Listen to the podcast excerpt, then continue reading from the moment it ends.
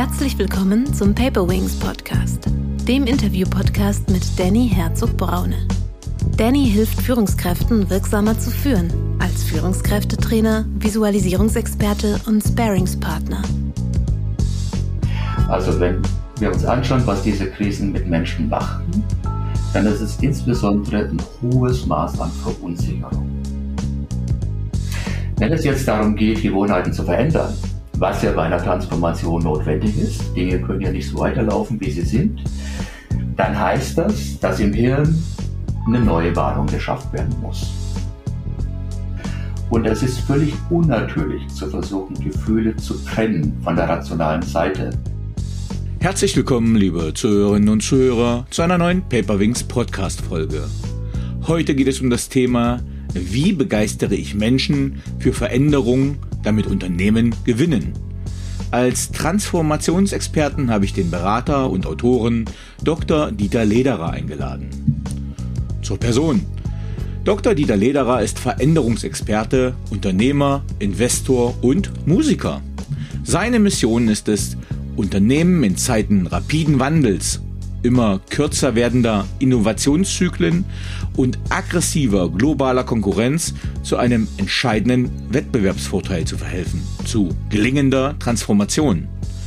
Dahinter steht seine profunde Erfahrung aus mehr als 300 industriellen Change-Programmen mit über 100.000 davon betroffenen Menschen. Sein tiefes Wissen über Unternehmenstransformation vermittelt er zudem als vielgefragter Vortragsredner und Executive Coach.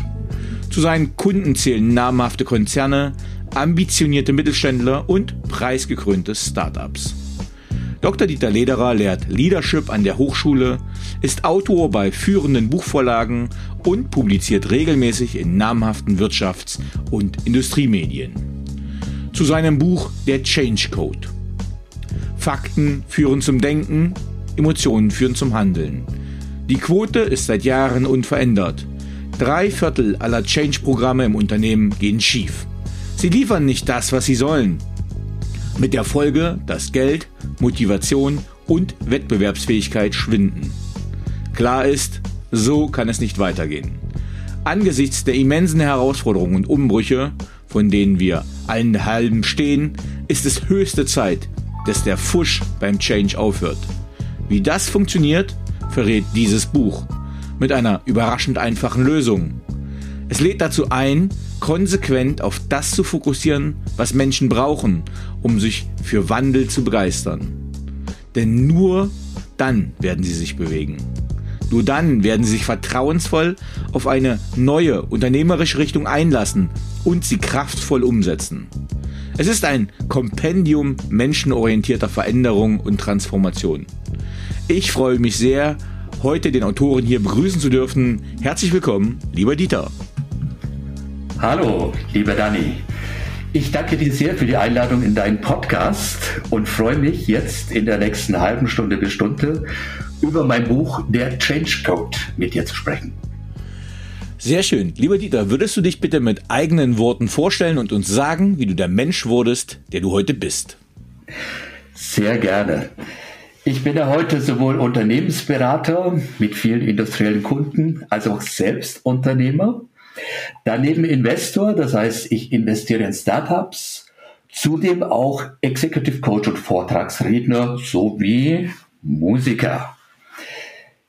Musiker wollte ich werden seit meiner Kindheit. Mit acht Jahren habe ich angefangen, Trompete zu spielen. Äh, mein Vater hat mich unterrichtet, von dem ich übrigens auch ein gutes Gespür für Menschen habe. Stand dann mit elf auf der Bühne und es lief so richtig gut mit der Trompete. Richtig gut. Bis ich 17 war und einen krassen Absturz in meiner Leistungsfähigkeit hatte. Mhm. Damit war dann leider der Musikertraum aus. Und du siehst, es kam eine, nennen wir es mal, erzwungene und sehr ungeliebte Veränderung auf mich zu. Es musste also was anderes her zum Studieren. Die Musik tat's nicht mehr. Mathe und Physik lagen mir seit eh und je. Also habe ich angefangen, Elektrotechnikstudium zu machen.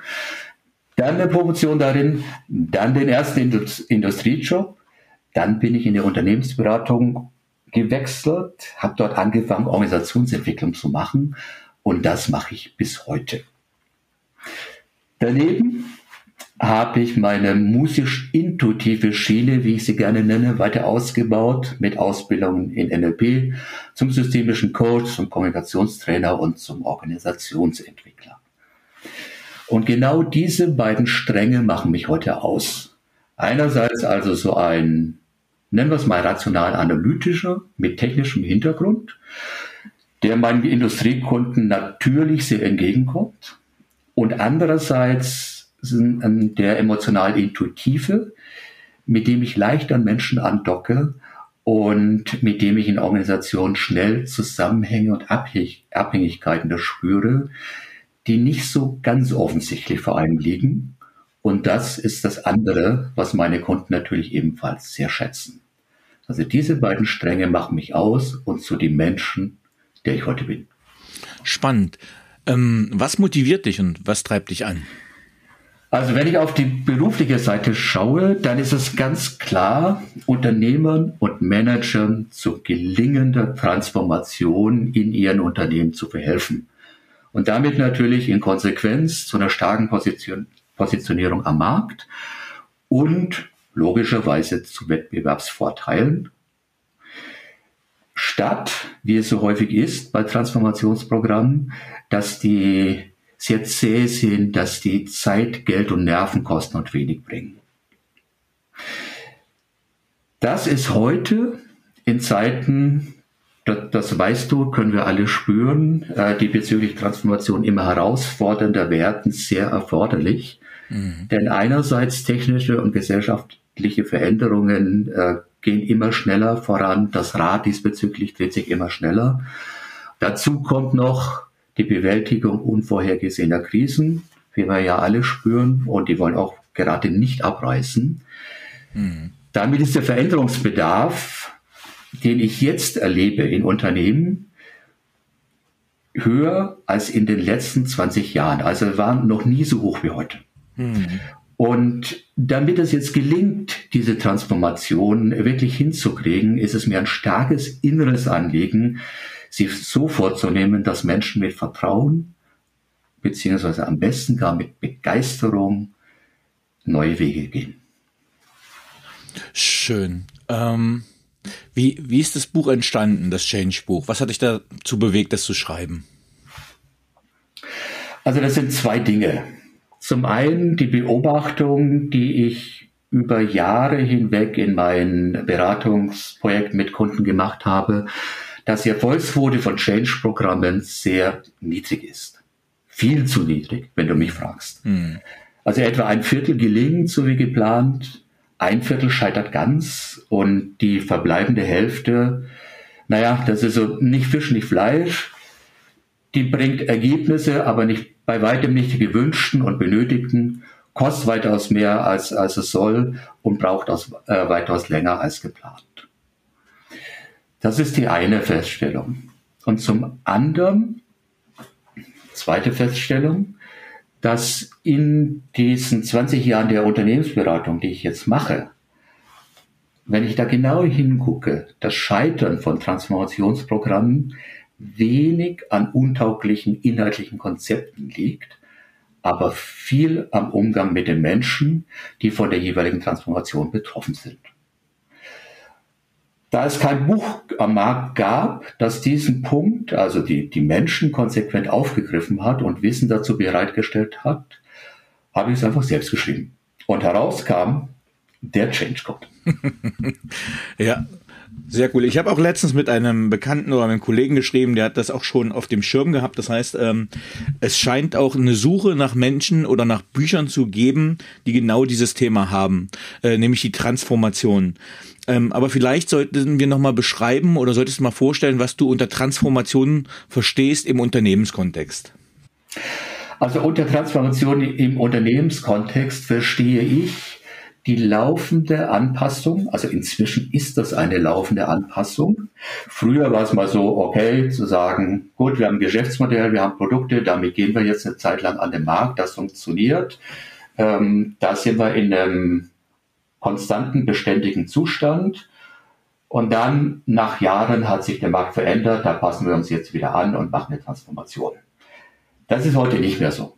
Heute ist es äh, praktisch ein beständiger Vorgang, sich an das anzupassen, was da draußen am Markt sich tut, was sich an der Technik tut, was sich bei den Kunden tut, aber auch was sich in der Gesellschaft tut, also im kompletten Umfeld, um letzten Endes auf Augenhöhe damit zu bleiben und ähm, das Unternehmen damit wettbewerbsfähig zu erhalten, das Unternehmen wachsen zu lassen und erfolgreich zu sein. Das ist Transformation. Mhm. Ähm, du hast gerade schon gesagt, äh, wir sind, glaube ich, in einer Phase, in der so viele Krisen so dicht aufeinander gefolgt sind wie, keine Ahnung, Zweiter Weltkrieg vermutlich, wo halt einfach mal wirklich alles runtergefahren wurde. Aber ansonsten scheint mir das schon ziemlich einzigartig, womit wir jetzt äh, in der Unternehmenswelt konfrontiert sind. Also wir nehmen den Podcast gerade auf. Ähm, Anfang Juni 2022. Das heißt, wir haben eine Corona-Krise gehabt, wir haben jetzt gerade einen Ukraine-Krieg, ähm, viele Herausforderungen. Ähm, was sind die Dinge, die Unternehmen deiner praktischen Erfahrung nach gerade alles umstellen mussten und müssen, um überlebensfähig zu sein? Wenn wir uns das anschauen, was diese beiden großen Krisen der letzten beiden Jahre, also du hast das gesagt, einerseits Corona und andererseits jetzt äh, der Ukraine-Krieg, mit Menschen machen und damit natürlich auch mit Unternehmen Unternehmen sind ja klarerweise soziale Systeme, darin agieren Menschen und davon wird bestimmt, was los ist im Unternehmen. Also wenn wir uns anschauen, was diese Krisen mit Menschen machen, dann ist es insbesondere ein hohes Maß an Verunsicherung. Du kannst es teilweise daran bemerken, insbesondere in der Corona-Krise, äh, dass viele Menschen auch gar nicht mehr offen waren dafür, wieder Nachrichten und wieder Nachrichten über was, was alles nicht läuft, schräg läuft oder ähm, einfach bedrohlich ist, äh, zu hören und sich zurückgezogen haben auf ihren persönlichen, familiären Kontext, auf das, wo sie ihrer Wahrnehmung nach noch Einfluss hatten. Hm. Und wenn du dir jetzt vorstellst, in einem Unternehmen sind Menschen, die jetzt zurückgeworfen waren aufs Homeoffice, äh, Führungskräfte, die vor der Herausforderung standen, zu führen mit Menschen im Homeoffice. Die Menschen sind verunsichert, ähm, die Menschen sind äh, teilweise frustriert, die Menschen sehen teilweise keine Perspektive.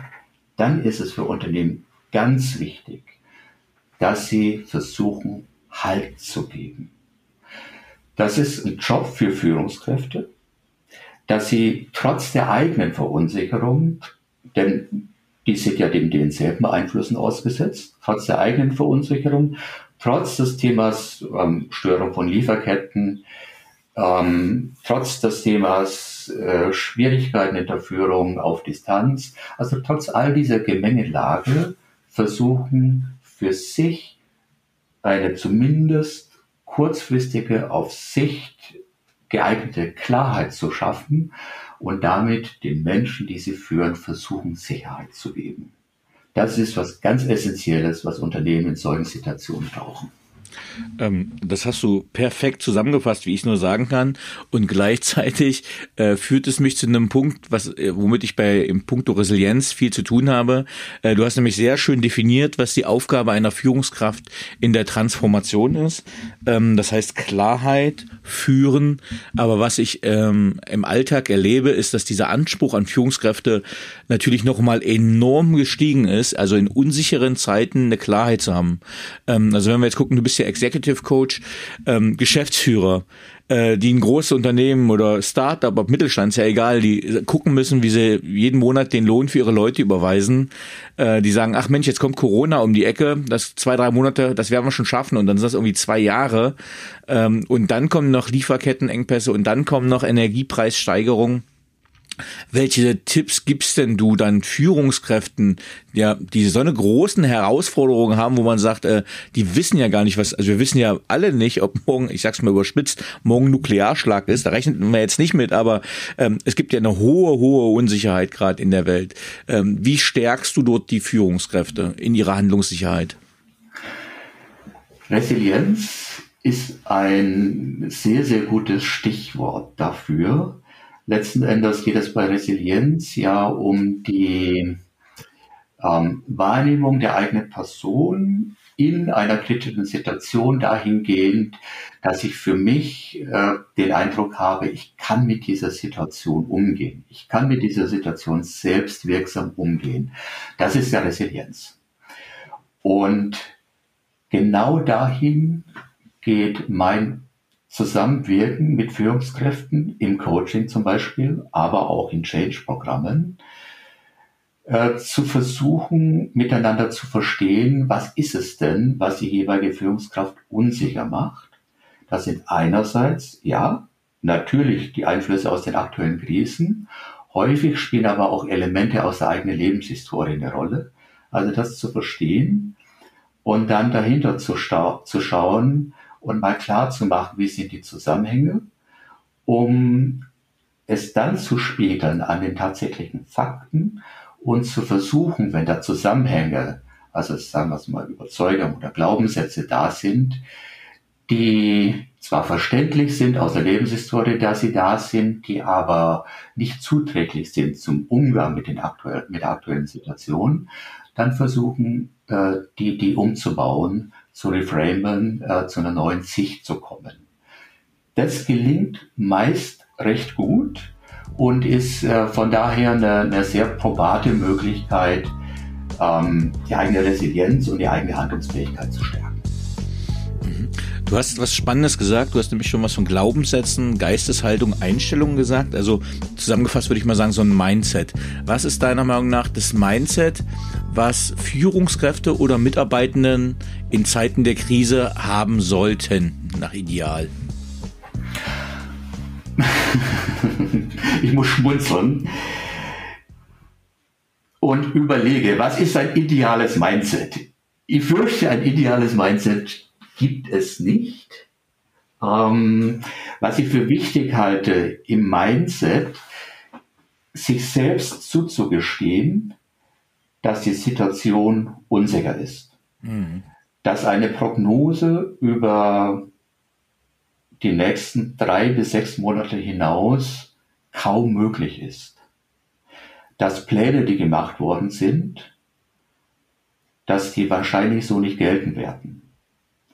Dass die Kontrolle, die ich gerne hätte als Führungskraft, dass die, dass ich die wahrscheinlich nicht in dem Maß habe, in, die, in der ich mir vorstelle, sie zu haben. Das sind alles Elemente, die spielen auch außerhalb äh, von Krisen eine Rolle, aber natürlich viel, viel mehr in Krisen.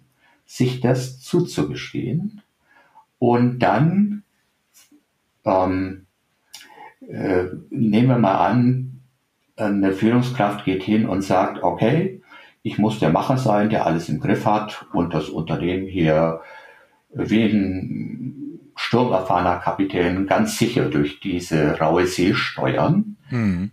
davon wegzugehen und sich eben tatsächlich darauf einzulassen, okay, A, wir müssen auf Kurzfristigkeit gehen, weg von Langfristigkeit. B, wir müssen in Kauf nehmen, dass wir äh, immer wieder umsteuern müssen und eben nicht die Route so klar vor uns liegt.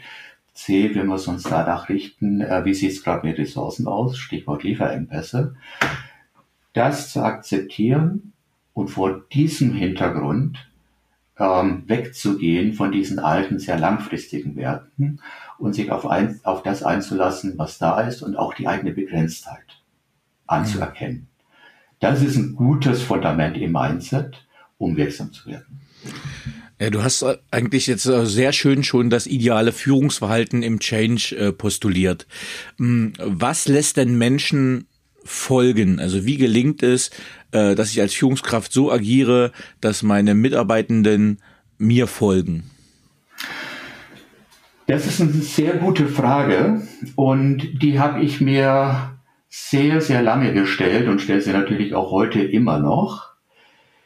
Also im, im Kern ist es so, wenn wir hinschauen, was lässt Menschen folgen, dann geht es ja letzten Endes darum, dass Menschen anderen Menschen folgen. Sie folgen ja nicht irgendeinem abstrakten System oder Zahlen, Daten, Fakten, sondern sie folgen dem, was andere Menschen verkörpern. Und da ist es ganz essentiell, dass ein Vertrauen da ist zu dem, was dieser Mensch, eben die Führungskraft beispielsweise, der Unternehmer oder auch der, der Kollege gerade verkörpert. Also emotional andocken zu können an anderen Menschen. Das lässt Menschen folgen. Ja, also du gehst ja auch sehr schön in deinem Buch drauf ein, das ist ja wirklich äh, jetzt kein äh, eine Checkliste, jetzt musst du Plan A, B, C machen, sondern du bist sehr, sehr menschenorientiert in dem Buch, was ich als elementar empfinde, gerade in Zeiten, ich sage mal, eines ähm, Arbeitnehmermarktes. Das heißt, ähm, die Menschen verlassen ja keine Unternehmen, die verlassen ja Führungskräfte. Ähm, und da ist das so wichtig, was du gerade gesagt hast, dass die Menschen wirklich an die Führungskraft andocken. Ähm, Du schreibst in deinem Buch über die Menschen als Gewohnheitstiere und warum das den Wandel behindert. Kannst du das ein bisschen ausführen, warum Menschen Gewohnheitstiere sind und warum das den Wandel behindert? Sehr gerne. Wahrscheinlich kennst du das von dir, ich von mir und wir alle von uns. Wenn wir Gewohnheiten haben, welche auch immer das sind, ob es Sport machen ist, ob es äh, bestimmten Prinzipien folgen ist, dann sind wir die so gewohnt aufgrund äh, vieler Wiederholung, dass in unserem Hirn diese Vorgänge, man nennt das dann Bahnung, also dass da Synapsen stark ausgebildet sind und es leicht ist, äh, diese Vorgänge immer und immer wieder abzurufen. So, das sind Gewohnheiten aus einer Sicht der Neurobiologie. Wenn es jetzt darum geht, Gewohnheiten zu verändern, was ja bei einer Transformation notwendig ist, Dinge können ja nicht so weiterlaufen, wie sie sind, dann heißt das, dass im Hirn eine neue Warnung geschafft werden muss. So, Frage ist nun, was bringt das Hirn dazu, eine neue Warnung zu schaffen? Denn was macht das Hirn? Es sagt zunächst mal, naja, ich habe doch eine alte Warnung.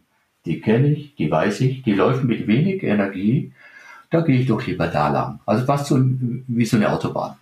Und jetzt soll ich plötzlich die Autobahn verlassen und auf einen unbekannten Feldweg gehen? Echt? Willst du das von mir? Das muss ich mir überlegen. Also, das Gehirn sucht nach Wegen mit geringer Energie. Um doch auf den Feldweg zu kommen, braucht es A, natürlich mein Verstehen, woraus besteht denn der Feldweg? Das ist das, was ich rationale, rationales Verständnis, rationale Zustimmung zu einem neuen Weg nenne. Und B, ganz, ganz essentiell, positive Emotionen dafür. Hm. Wenn es keine positiven Emotionen gibt, dann wird es ganz, ganz schwer für das Hirn, sich auf den neuen Weg einzulassen. Wenn es positive Emotionen gibt, sieht das ganz anders aus. Nehmen wir ein Beispiel. Ähm, guter Freund von mir ist übergewichtig, wollte Jahre, Jahre, Jahre abnehmen, hatte Diätpläne vor sich, hatte eigentlich immer klar, was er tun müsste, hat jetzt auch manchmal angefangen, dann hat es ein paar Wochen funktioniert und dann wieder nicht mehr. Also über Jahre ist er nicht, letzten Endes nicht weitergekommen. Dann hat er eine Frau kennengelernt, ähm, wurde seine Freundin, wollte eine Partnerschaft und siehe da, in diesem Augenblick hat es geklappt mit dem Abnehmen. Was war anders? Die positiven Gefühle, die emotionale Beteiligung, die waren das. Und genau das braucht es, um Gewohnheiten zu überwinden. So, jetzt bin ich natürlich ketzerisch. Jetzt können wir für unsere Mitarbeitenden nicht neue LebenspartnerInnen raussuchen. äh, das heißt, wie schafft's die Führungskraft? Und äh, ich sag mal so, wenn ich jetzt sage, ach, wir machen mal eine Betriebsfeier, wo wir schön alle einen saufen, ich sag's mal bewusst so plump, weil das ja oft der Ansatz ist. Aber wir machen eine Betriebsfeier und dann ist ja alles gut. Das reicht ja nicht für positive Emotionen. Wie kann ich als Führungskraft positive Emotionen verbreiten und schaffen, damit mir meine Mitarbeitenden in einem Change-Projekt weiterhin folgen? Das Spannende ist, positive Emotionen verbreiten im eigentlichen Sinn, also im, im Kern des Wortes, das geht nicht. Warum? Weil Menschen sind, ich, wir nennen das autopoetische Wesen. Das heißt, sie erzeugen ihre Wahrheit, ihre Wahrnehmung und auch ihre Gefühle dazu selbst. Das heißt, was ich als Führungskraft tun kann, ist so zu agieren, so zu kommunizieren und so ein neues Ziel anzubieten, das hoffentlich eine hohe Chance dafür besteht, dass meine Mitarbeiterinnen und Mitarbeiter mit positiven Gefühlen darauf reagieren. Und wann tun sie das? Das tun sie dann, wenn eine attraktive Zielvorstellung da ist, die nicht nur aus Zahlen, Daten, Fakten besteht, sondern äh, die tatsächlich im Kern was Anziehendes hat, wo ich sage dann als derjenige, der dahin soll, ja, das ist geil, da möchte ich hin. Also ein attraktives Zielbild ist ein Element. Und dann klar zu machen, wie es dahin gehen kann. Und zwar abholen dort, wo ich heute stehe in meiner Erfahrungswelt als Mitarbeiterin oder Mitarbeiter des Unternehmens. Wie komme ich denn dahin? Und welche Auswirkungen hat das auf mich? Sind das betuliche oder angenehme Auswirkungen? Was muss ich dafür tun? Also das ganz greifbar und transparent zu machen, das setzt tatsächlich die Hürde herab dafür, dass negative Emotionen entstehen und bestärkt die Wahrscheinlichkeit, dass positive Emotionen entstehen. Und auf diese Weise wird es dann hoffentlich gelingen, dass ähm, ein größerer Teil meiner Mitarbeiter sich auf das einlassen.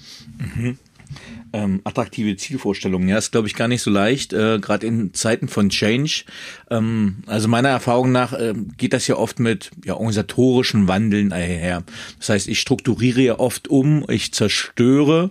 Ich nehme das mal im Sinne der schöpferischen Zerstörung. Ich zerstöre ja bestimmte Strukturen und Prozesse und damit menschliche Beziehungen und damit geht für mich in der Erfahrung immer so eine Art menschliches Leid einher, weil die sagt, ach, ich nehme es mal ganz stumpf.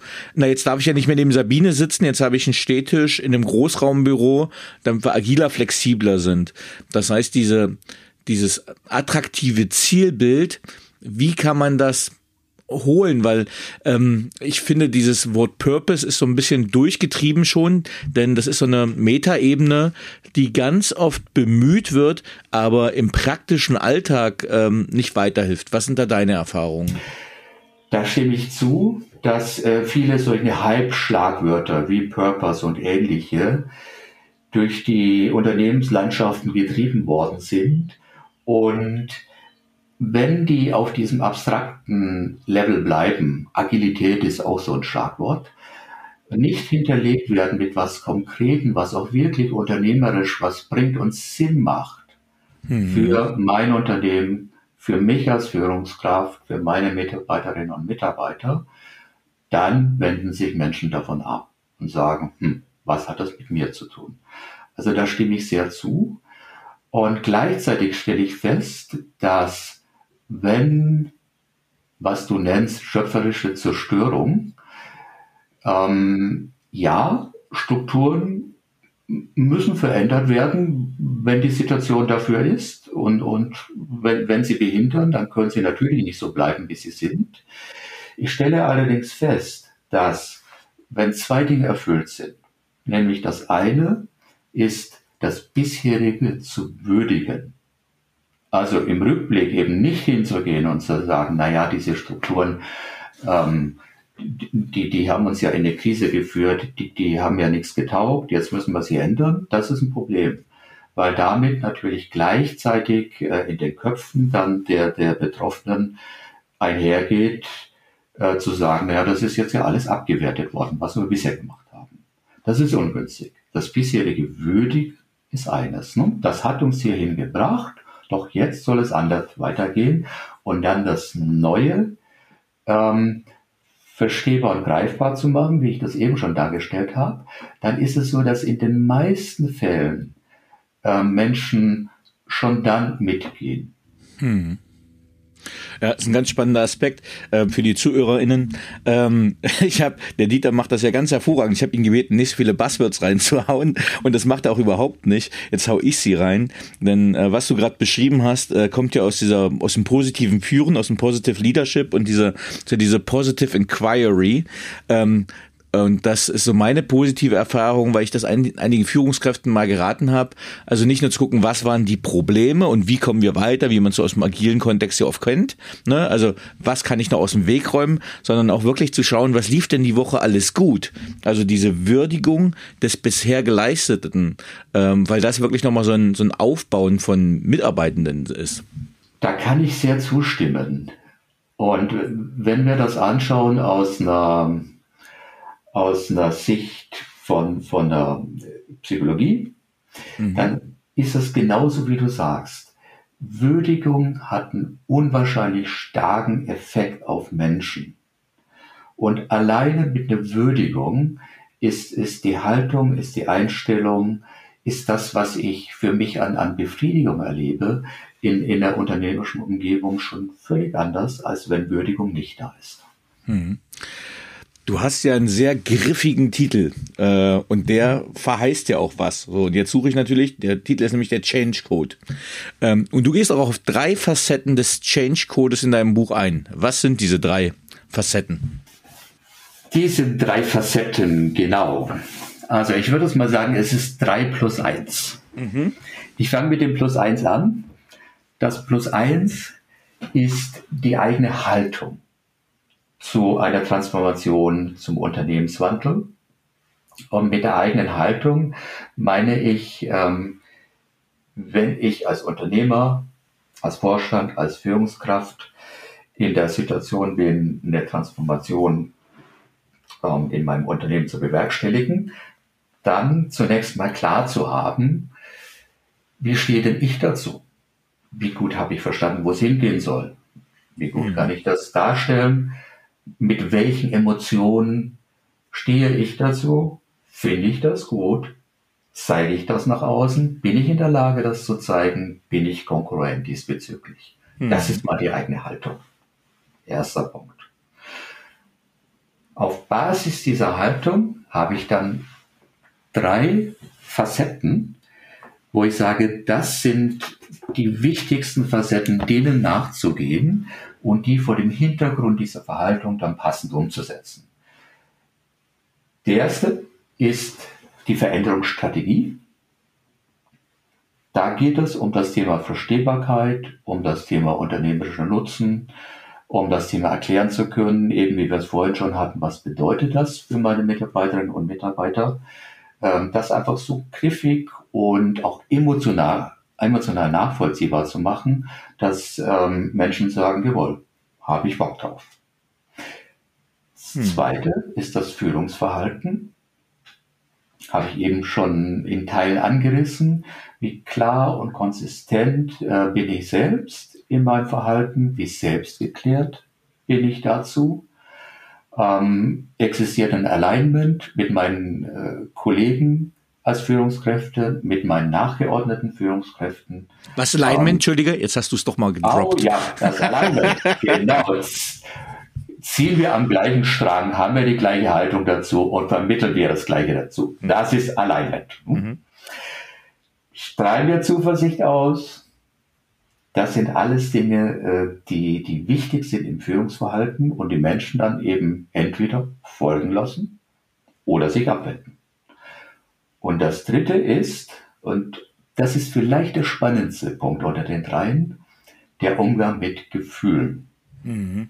Wahrscheinlich kennst du es aus eigener Erfahrung, dass viele Unternehmen ja sagen, naja, also wir machen hier technische Produkte, wir kümmern uns um die Sache und wir gehen da emotionslos ran, denn so sind unsere Produkte und so wollen wir uns verstehen. Mhm. Das ist insofern Quatsch, ich drücke es jetzt mal deutlich aus, als das nicht funktioniert. Menschen sind Wesen mit Emotionen. Und wenn auf Menschen eine Transformation zukommt, dann reagieren sie auch mit Emotionen.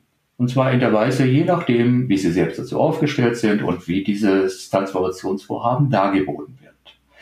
Und deshalb ist es ganz essentiell, das zunächst mal anzuerkennen, ja, da wird ein breites Gefühlsspektrum da sein, mit dem Menschen äh, intuitiv reagieren auf das, was auf sie zukommt.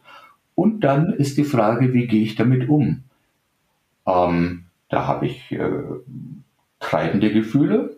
Also wenn Menschen sich freuen und sagen, ja, endlich, das ist das Richtige, kann ich aber auch bremsende Gefühle haben, weil Menschen sagen, oh je, ob, ob das wohl der, der passende Weg ist. Und dann heißt es eben, so damit umzugehen, dass dort, wo bremsende Gefühle zu stark behindern würden, ähm, da so zusammenzuwirken mit denjenigen Menschen ähm, in, in dem Versuch, die sagen wir, weniger bremsend werden zu lassen. Ähm, ja, ich finde das ganz spannend. Also ich habe der äh, Antonia Gütsch, der Chefredakteurin vom Harvard Business Manager, am Freitag auch eine E-Mail geschrieben. Wir haben ein bisschen hin und her geschrieben. Und da habe ich gesagt, dass das ganz spannend ist, dass sie, sie ist ja systemische Coach, ähm, als sie es übernommen hat und dass der Harvard Business Manager jetzt diese Facette, ich sage mal, diese ganzen emotionalen, sozialen Aspekte jetzt viel stärker fokussiert, gerade in diesen Zeiten des Wandels. Und ich glaube oder mein Gefühl ist, dass das ähm, in den Unternehmen zunehmend ankommt, vermutlich auch dadurch, dass immer mehr HR-Positionen in führenden HR-Positionen von Damen besetzt werden. Denn ähm, ich kann mich selbst reflektiert, also ich sage mal zehn Jahre zurück, als 30-jähriger BWLer ähm, hätte ich auch gesagt, hier Gefühle ist ja Quatsch, das hat er hier nichts zu suchen. Ähm, aber mit der Ansicht kommt man halt, glaube ich, nicht weit im Unternehmen, äh, gerade in Change-Projekten. Man würde weiterkommen mit der Ansicht in Unternehmen, könnte man meinen. Wenn ein Umfeld dafür da ist, das sagt, naja, also ganz offen, Gefühle nicht bei uns. Nur dann, dann kannst du sehen, was es macht mit Menschen. Ähm, teilweise erlebst du Menschen, die richtig äh, dissoziiert sind von sich selbst, also die, die mhm. wenig Gespür noch für sich selbst haben, wenn sie in so einer Atmosphäre unterwegs sind. Und es ist völlig unnatürlich zu versuchen, Gefühle zu trennen von der rationalen Seite. Ich nenne das gerne eine Art Rationalitätsdoktrin, mhm. die ich mhm. in Unternehmen häufig erlebe. Doch die führt eben gerade zu diesen Effekten, die ich beschrieben habe, dass Menschen sich nicht ganz als, als Ganzes wahrgenommen fühlen, ähm, dass sie sich von ihren, ihren Werten und, und ihren Gefühlen distanzieren, dass sie spannenderweise ähm, wenn sie durchs Unternehmenstor gehen. Wenn du die gleichen Menschen dann anschaust, zum Beispiel in ihren Hobbys, ist das ganz anders.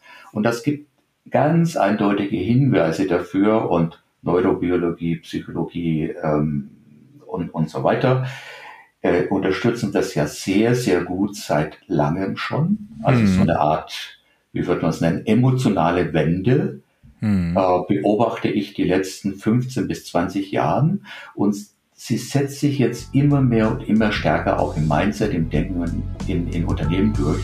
Das ist gut so. Das ist genau richtig so. Ja, spitze. Ähm, du schreibst in deinem Buch von dem Change Burnout.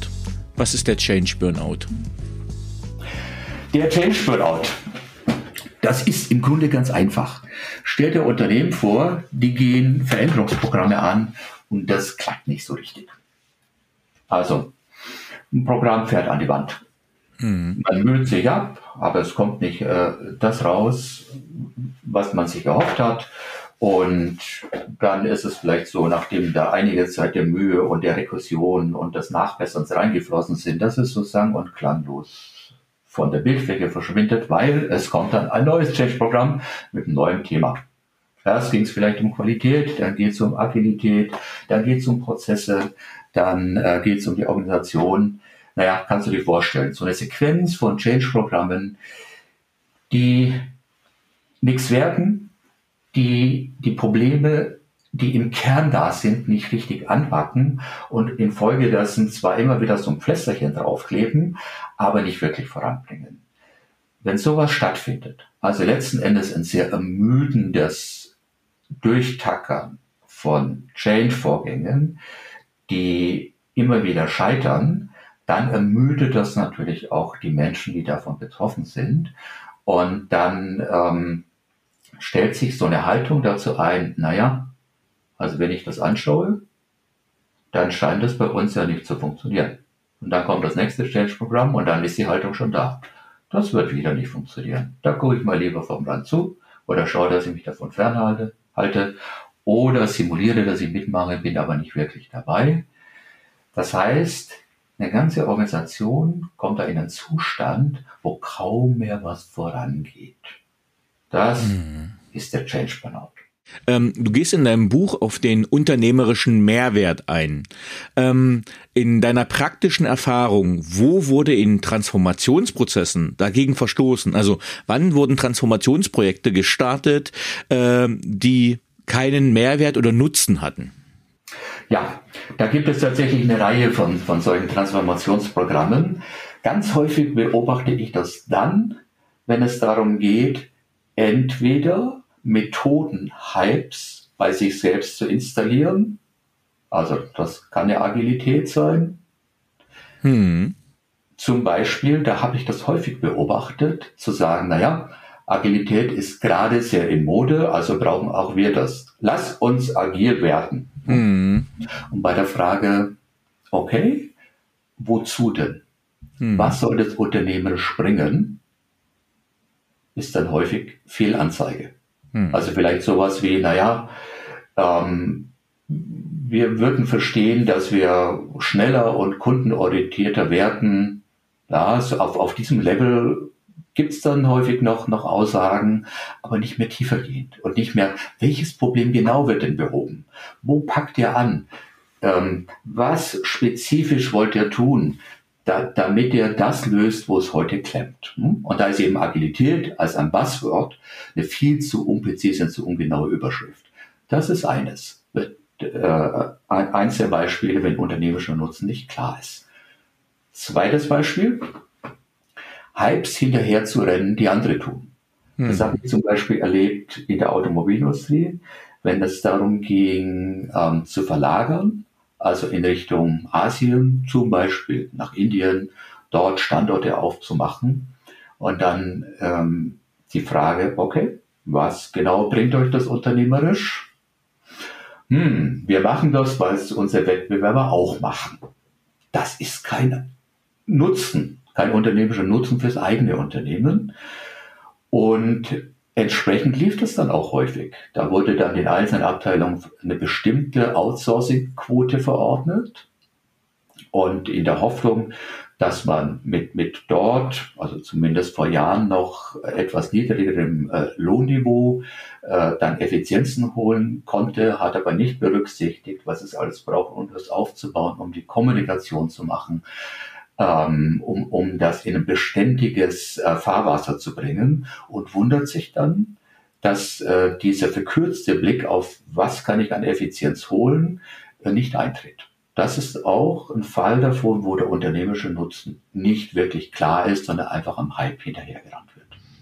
Ja, also deckt sich sehr stark mit meinen Erfahrungen, also gerade das Thema Agilität, wo man überlegt, das kommt ja eigentlich daher, um, ich sage mal, komplexe Sachen zu lösen. Ne? Ähm, das heißt eigentlich, wenn ich eine komplexe Umwelt habe und darauf nicht reagieren kann, ich brauche halt am Fließband nicht unbedingt agiles Management einführen, äh, wenn ich standardisierte Prozesse habe, die eigentlich ihren Mehrwert erfüllen, nur weil ich äh, ein Manager-Magazin gelesen habe, wo agiles Management drin steht. Also tatsächlich äh, erlebe ich das ganz oft, dass ähm, man modern sein will, frisch sein will, aber es passt halt nicht äh, auf die Gegebenheiten des Unternehmens oder auch der Klientel.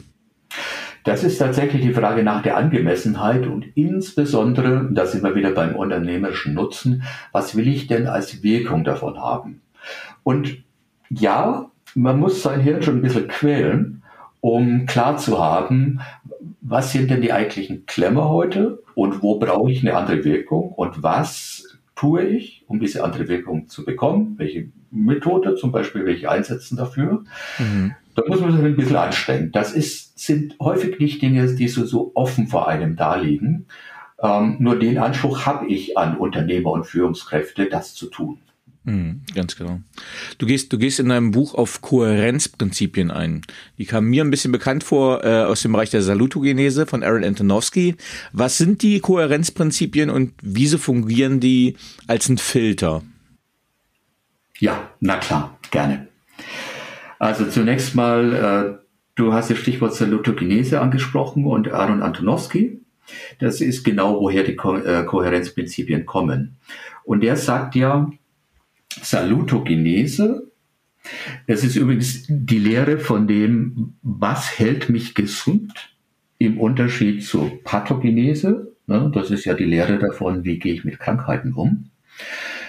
Ähm, und das ist ein spannendes Konzept, denn es sagt, was braucht es denn, damit ich in dem Zustand der Selbstwirksamkeit, der Handlungsfähigkeit, der Freude, der Zuversicht bin.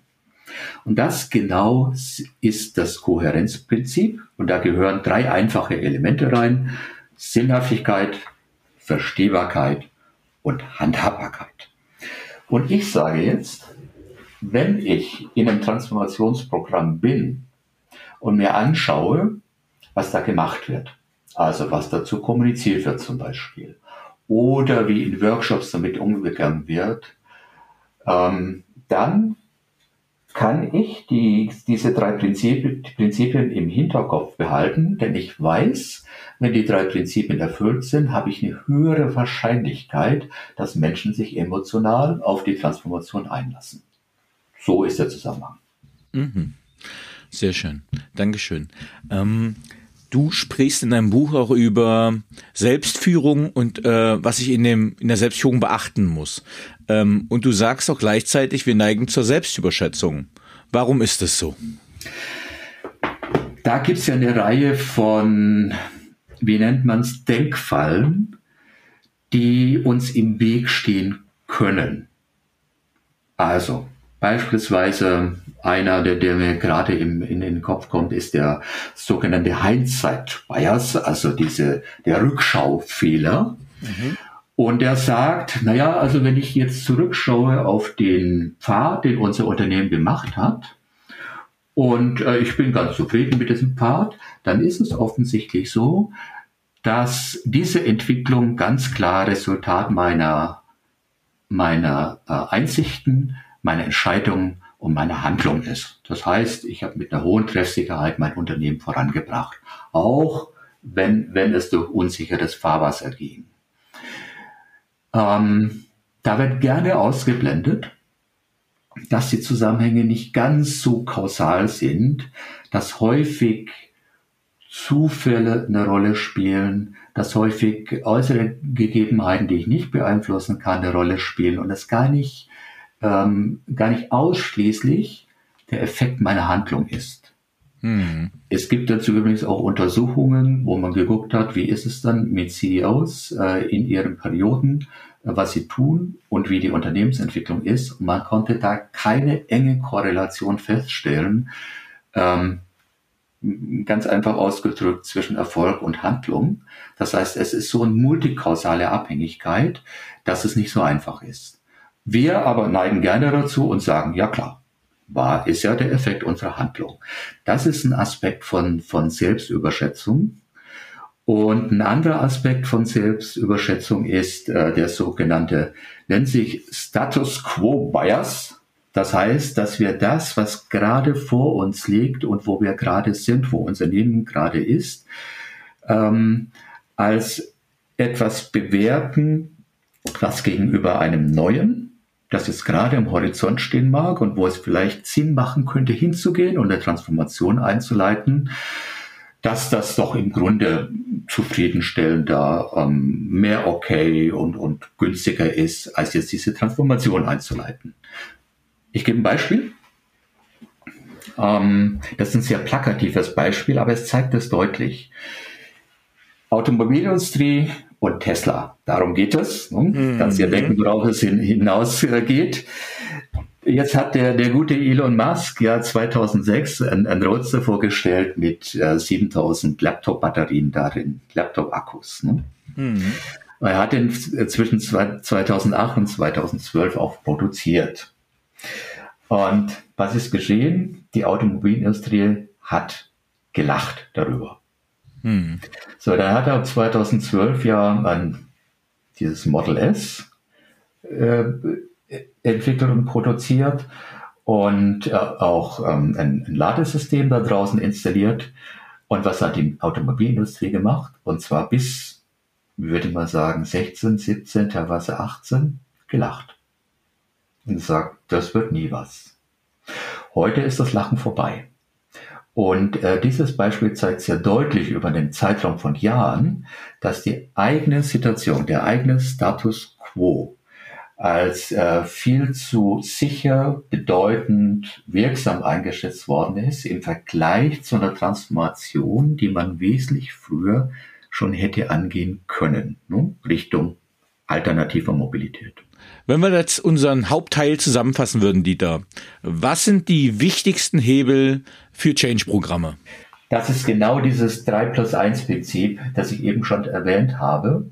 Also, plus 1 heißt, in der Haltung und in einem Auftreten sehr klar, konkurrent, konsistent zu sein und ähm, dabei zu berücksichtigen, wie gelingt es mir, dass meine Mitarbeiterinnen und Mitarbeiter emotional an mich andocken und damit Vertrauen oder vielleicht sogar Begeisterung aufbauen können in das, wo es hingehen soll, eine Transformation. Das ist das Plus eins. Und die drei Prinzipien waren ganz klar zu schauen auf das Thema, wie kommt die Veränderungsstrategie daher?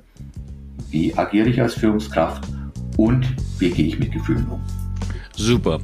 Vielen Dank. Jetzt hätte ich noch ein paar persönliche Fragen. Was braucht Führung für dich heute wirklich? Das ist eine sehr spannende Frage. Ähm, da habe ich mir auch viel Gedanken drüber gemacht und letzten Endes ein, ich würde mal sagen, ein eigenes Führungsmodell, man könnte auch sagen, ein Führungsmetamodell für mich gemacht. Und ich habe da vier Elemente drin. Das eine ist Klarheit. Also da geht's um, um das, wie trete ich nach außen auf, wie gut verstehbar ist das, wie, wie klar ist das? Letzten Endes auch, wie gut bin ich in der Lage zu sagen, wo es hingehen soll. Punkt Nummer zwei ist Konkurrenz. Das heißt, welche Wirkung habe ich auf andere Menschen? Ist ähm, das verstehbar, was ich sage? Tue ich in meinem Handeln auch das, was ich sage? Und spricht mein Körper dieselbe Sprache wie das, was ich in Worten ausdrücke? Konkurrenz. Das dritte ist Empathie. Also wie bin ich in der Lage, ähm, meine Mitarbeiterinnen und Mitarbeiter wahrzunehmen und auf diese Wahrnehmung dann auch zu reagieren. Das vierte ist Unterstützung. Ähm, da geht es darum, ähm, welche Unterstützungsangebote mache ich, damit ich auch gewährleisten kann, dass meine äh, Mitarbeiterinnen und Mitarbeiter in der Lage sind, diesen Weg von dem heutigen heutigen Situation über eine Transformation in eine zukünftige Situation zu gehen. Super, spitze, Dankeschön. Auf welchen beruflichen Fehler oder Erfahrungen hättest du gerne verzichtet? Oh, das ist eine gute Frage. Und wenn ich so in mich reinhöre, sage ich ad hoc auf keinen. Das klingt jetzt vielleicht sehr ideal, äh, ist aber gar nicht so gemeint was ich mir dazu denke, ist, das, was mich heute ausmacht, ist letzten Endes ja die Mischung aller meiner Erfahrungen, der positiven wie der negativen. Also auch äh, der Fehler oder der Dinge, die ich, wo ich sage, naja, brauchst kein zweites Mal. Und daher möchte ich die alle nicht missen. Sehr schön. Auf welche berufliche Leistung bist du besonders stolz? Okay, also einerseits eine Unternehmensberatung aus dem Nichts mit aufgebaut zu haben und dort viele Jahre als geschäftsführender Gesellschafter äh, tätig gewesen zu sein und danach meine eigenen Unternehmen am Markt etabliert zu haben und jetzt hier und heute natürlich auf mein neues Buch, über das wir gesprochen haben und das, wie ich feststelle, am Markt sehr, sehr gut angenommen wird. Schön, das kann ich sehr gut nachvollziehen und äh, nachdem ich habe ja dein Buch auch schon gepostet, es gab schon ein, zwei Rückfragen dazu, wie ich es finde. Äh, also ich kann es auch nur jedem empfehlen, weil es wirklich eine schöne Perspektive ist und äh, so wie dieses Gespräch auch sehr klar ist, was ich sehr äh, schön finde. Ähm, welche Fähigkeit bzw. Fertigkeit möchtest du gerne haben, die du noch nicht hast? Da habe ich tatsächlich zwei. Die eine ist, ähm, ich hätte gerne die Fähigkeit zu Improvisationstheater-Schauspieler. die, glaube ich, könnte mir in vielen Situationen gut nützen. Und die zweite ist, ich würde gerne Jazzpiano spielen können.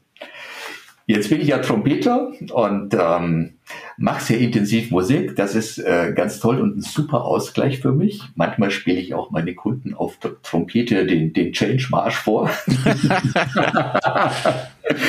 ähm, ein Jazzpianist, das finde ich klasse.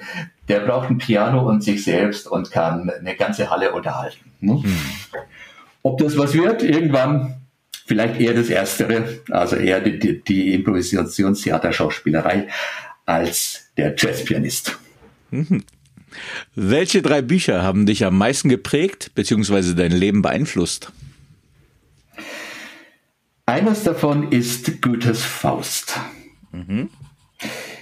In das Buch habe ich mich schon, schon in der Schulzeit, ja, fast würde ich sagen, ein bisschen verliebt. Ich nehme es auch heute immer wieder gerne in der Hand. Es geht darum, ja, darin ja sehr stark um, um Wissen, um Neugierde, um Entwicklung, um Streben nach vorne und auch um Begrenztheit. Und ich stelle fest, dass ich in jeder Lebensphase neue und andere Erkenntnisse aus dem Faust rausnehme für mich. Das zweite ist von dem Hirnforscher Gerald Hüther das Buch Was wir sind und was wir sein könnten. Das erklärt einfach auf ganz wunderbare Weise aus Sicht der Hirnforschung, wie sich unser Gehirn parallel zum Körper entwickelt und damit wir uns. Und äh, vieles davon fließt direkt, lasse ich direkt in meine Kundenprojekte einfließen. Und das dritte ist kein Buch, sondern Musik, nämlich die von Johann Sebastian Bach, dem aus meiner Sicht größten Musikgenie aller Zeiten. Der hat mit seiner Musik einfach eine, eine eigene, atemberaubend schöne Welt geschaffen, die die Seele zum Fliegen bringt. Oh, das hast du sehr schön gesagt. Ducata in Fuge in D-Moll ist, glaube ich, das eine, was ich von ihm kenne. Ja, volles Werk. ähm, wer waren die drei Menschen, die den größten Einfluss auf deine berufliche Entwicklung hatten? Das waren zunächst mal mein Vater. Von ihm habe ich meine Gabe für die Musik und für das Spüren von Menschen und Organisationen. Dann mein Doktorvater, kommt schon wieder das Wort Vater vor. Ne? Von ihm ist es so eine ich würde mal sagen, Beharrlichkeit, mich tief und intensiv mit äh, wissenschaftlichem Wissen, auch mit Grenzgebieten von wissenschaftlichem Wissen auseinanderzusetzen. Und zweiter Aspekt, Kontakte auf der ganzen Welt zu knüpfen, damit zu anderen Forschungsgruppen, auf Konferenzen. Das hat er immer sehr gefördert und äh, das habe ich sehr genossen. Mhm. Und die dritte Person ist mein erster Chef in der Industrie, der hat nämlich in mir einen, einen sehr neugierigen, neugierigen Menschen erlebt, mit dem Drang, vieles zu erfahren und mitzunehmen, auch jenseits des Kernjobs. Und er hatte eine einfache Haltung dazu. Du kannst bei uns machen, was du willst, solange du deinen Hauptjob ordentlich erledigst. genau das habe ich gemacht und viel, was du willst. Cool. Wenn du den jugendlichen Dieter treffen würdest, was würdest du ihm raten? Hm, muss ich einen Moment nachdenken. Dem würde ich sagen, vertrau dir selbst und geh unbeirrt nach vorne, denn du wirst deinen Weg machen. Also ein hohes Maß an Selbstvertrauen mitzugeben. Schön. Was würdest oder was möchtest du am Ende deines Lebens von dir sagen können, erreicht zu haben? Also was ich mache, ist, ist ja im Kern, dass ich einzelnen Menschen und ganzen Unternehmen eben verstanden als soziale Systeme mit Menschen darin zu einer Art Ganzheit verhelfe. Also die, die wegzugehen von diesem äh, starken Rationalitätsprinzip, über das wir gesprochen haben, hin dazu, Menschen und damit auch die Wirkung in Organisation als was ganzheitliches zu begreifen, eben insbesondere inklusive der Gefühle, inklusive der Emotionen. Und wenn ich am Ende meines Lebens dann zurückblicke und sagen kann, ja, das hast du erreicht, einzelnen Menschen und, und Unternehmen dazu zu verhelfen, dann ist es das, was ich mir gerne sagen würde. Super. Danach kann nichts mehr kommen. Äh, lieber Dieter, vielen, vielen Dank für dieses gut verständliche, tiefsinnige, menschenorientierte Gespräch, in dem es darum ging, Menschen und Organisationen in einem Change-Prozess zu begleiten. Äh, vielen Dank, dass du Gast im Paperwings Podcast warst. Sehr gerne. Es war mir eine große Freude, mit dir zu sprechen und dem, dem Pfad, so wie er im Interview gelaufen ist, nachzugehen. Danke dafür. Servus. Servus. So, liebe Zuhörerinnen und Zuhörer, ich hoffe, Ihnen hat dieser Podcast gefallen. Wenn er Ihnen gefallen hat, hinterlassen Sie gerne ein Abo, eine positive Bewertung und empfehlen Sie diesen Podcast weiter. Bleiben Sie gesund. Mit besten Grüßen, Ihr Danny Herzog Braune.